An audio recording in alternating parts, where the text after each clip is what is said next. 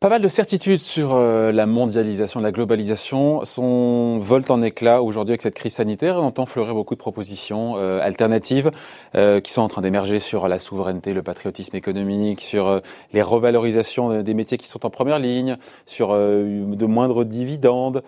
Voilà, et ben justement, bonjour Franck. Franck de Dieu. Bonjour. Bonjour. Directeur adjoint de la rédaction de Marianne. Dites-moi, toutes ces propositions-là, elles ne sont pas pour vous déplaire. Et en même temps, chez Marianne, vous, vous n'y croyez pas. Selon vous, il ne faut pas trop, trop vite se réjouir comme ça de cet engouement euh, pour l'État, pour le patriotisme économique. J'avoue que là, je vous suis plus, Franklin. Hein.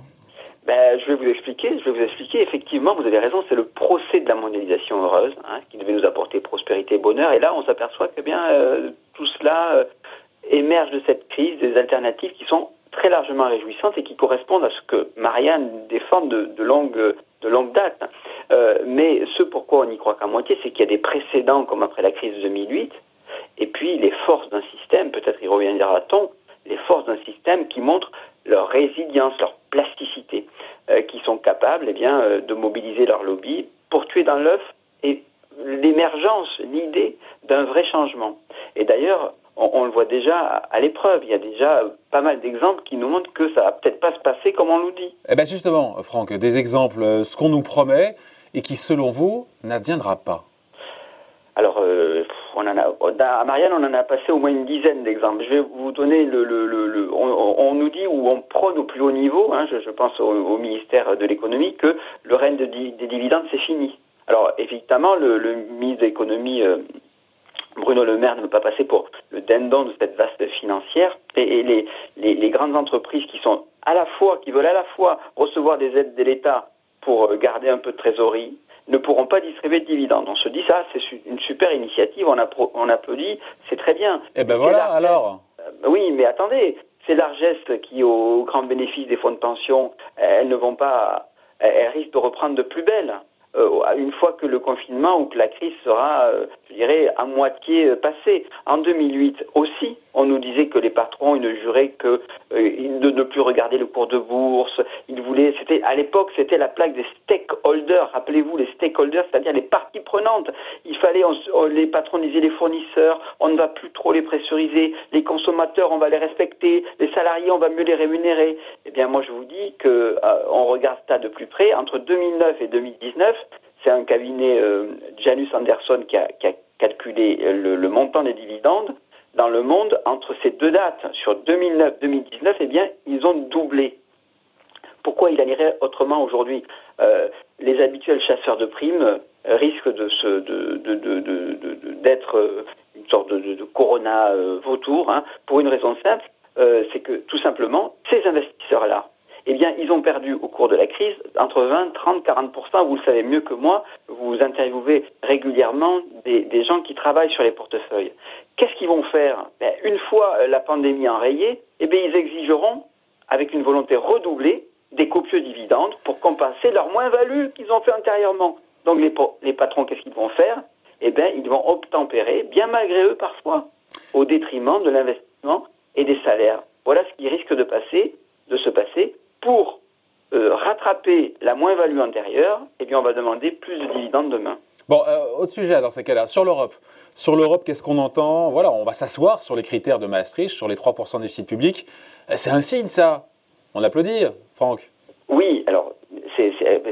Mais en fait, c'est exactement la même chose. C'est-à-dire que je veux pas être euh, euh douché euh, l'euphorie ambiante de ceux qui veulent changer de monde, mais moi, je suis un petit peu sceptique. Pourquoi? Parce que effectivement, les pays européens vont enfin pouvoir s'affranchir des règles budgétaires en vigueur pour l'année 2020. Attention, les eurocrates de Bruxelles viennent de reconnaître un petit peu que leurs idées d'orthodoxie soutenues depuis 30 ans, ça allait peut-être, c'était peut-être pas génial, qu'on pouvait faire une sorte de parenthèse.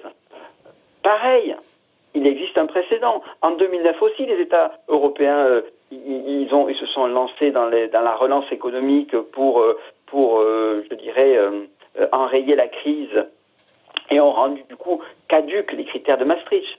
Mais c'est quand même pas tout à fait ce qui s'est passé ensuite. C'est-à-dire qu'une fois l'incendie économique éteint, la chancelière allemande Angela Merkel en 2011.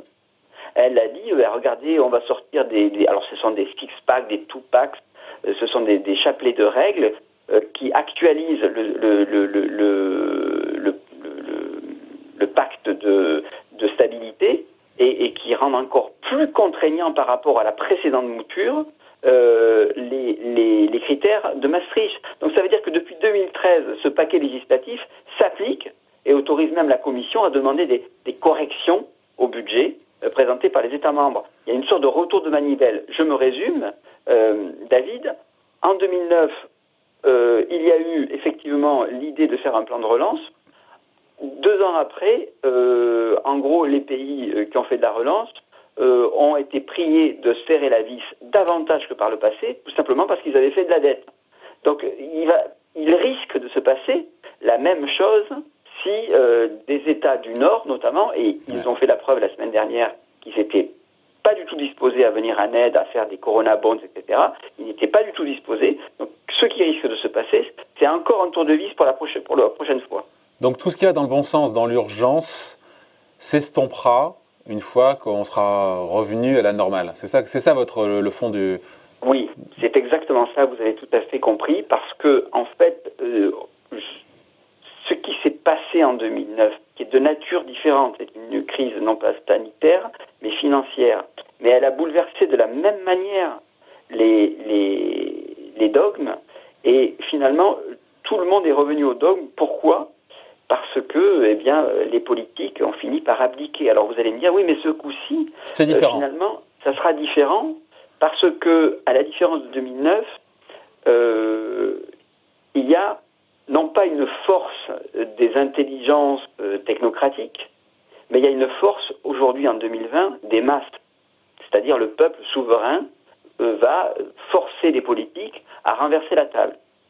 Bon, c'est un, il faut voir, c'est un pari. Et puis, de quelle manière, de quel populisme il s'agira Donc, euh, c'est très. Je ne voudrais pas là-dessus être trop péremptoire, euh, sur euh, le, tour que prendra, je dirais, ce dernier mot démocratique, qui est celui euh, du peuple souverain. Mais ce que je crois en revanche, c'est que le, sans le recours démocratique du suffrage, la, technocratie politique administrative reprendra le dessus et avec elle charriera les mêmes réflexes et dogmes que précédemment. Ouais.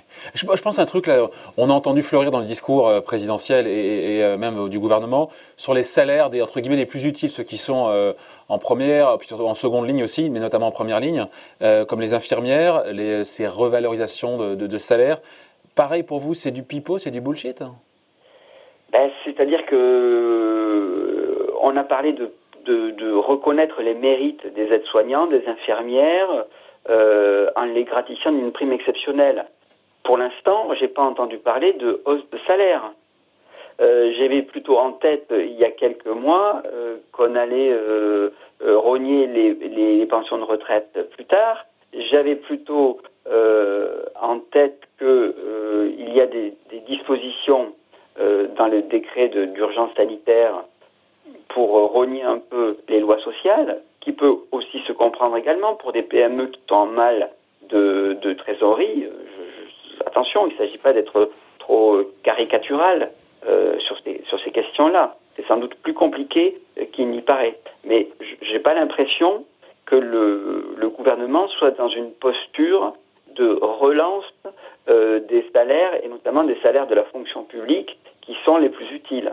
Tout simplement parce que il, ne parviendra pas longtemps. Tout cela est lié finalement. Pardon, je peux vous, ça peut vous sembler très systémique comme approche, mais tout cela est lié. Pourquoi ne pourrait pas faire cela? Parce que je crois que le, le, le paquet législatif européen euh, est appelé à, se, à, être reconduit euh, une fois que la parenthèse sera fermée. Donc tout est lié finalement. À la fois l'impossibilité d'augmenter très fortement euh, le, salaire des gens les plus utiles, à la fois euh, la capacité de s'extraire durablement des critères de Maastricht, et puis quelque part aussi la question de la finance et des dividendes.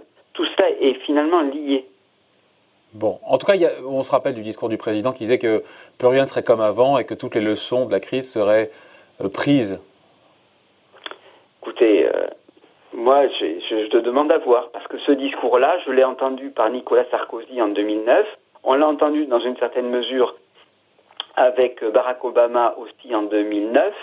Euh, il se trouve que les, il y a une sorte de plasticité d'un système. L'inertie du système et, donc, je pense que le, le, seul recours n'est pas une logique quelque part de, de stakeholder, j'ai envie de vous dire, c'est-à-dire avec des, des, actions des parties prenantes, euh, les intellos, les hauts fonctionnaires, euh, les politiques, les élus, les ONG. Non, je, pense que euh, ça passera par le suffrage du populaire et dans le cadre de l'État-nation. Bon, c'est-à-dire dans, dans les pays. Alors, espérons que ça prendra une tournure euh, plutôt positive, altruiste et euh, sociale. Bon, en attendant, on peut lire ce week-end la couverture de Marianne. À la fin, est-ce qu'on va se faire avoir? Ah Bah tiens, On y est. C'est la couverture, c'est la couverture. Voilà. Qu'est-ce qu'il y a d'autre sinon euh, ce week-end, cette ah, semaine? euh, ben, on s'interroge aussi sur savoir, au fond, qu'est-ce que c'est un grand chef d'État? C'est quoi un grand chef d'État? Et on s'aperçoit que, justement, malgré cette mondialisation qui devait euh, faire converger toutes les attitudes des uns et des autres, eh bien, pas du tout. Il y a eu des, il y a eu des écoles, il y a eu des façons de traiter euh, la question, le, drame sanitaire, euh, révèlent quelque chose des, des, de, de, de, je dirais, de l'identité des pays. Et ben justement, on passe un peu au peigne fin ces différentes stratégies et on s'aperçoit que ben euh, ils sont un peu petits bras les chefs d'État. Bon, à lire donc cette semaine dans le magazine Maria. Merci beaucoup Franck. Bon week-end à vous. Merci beaucoup. Bye. Au revoir David.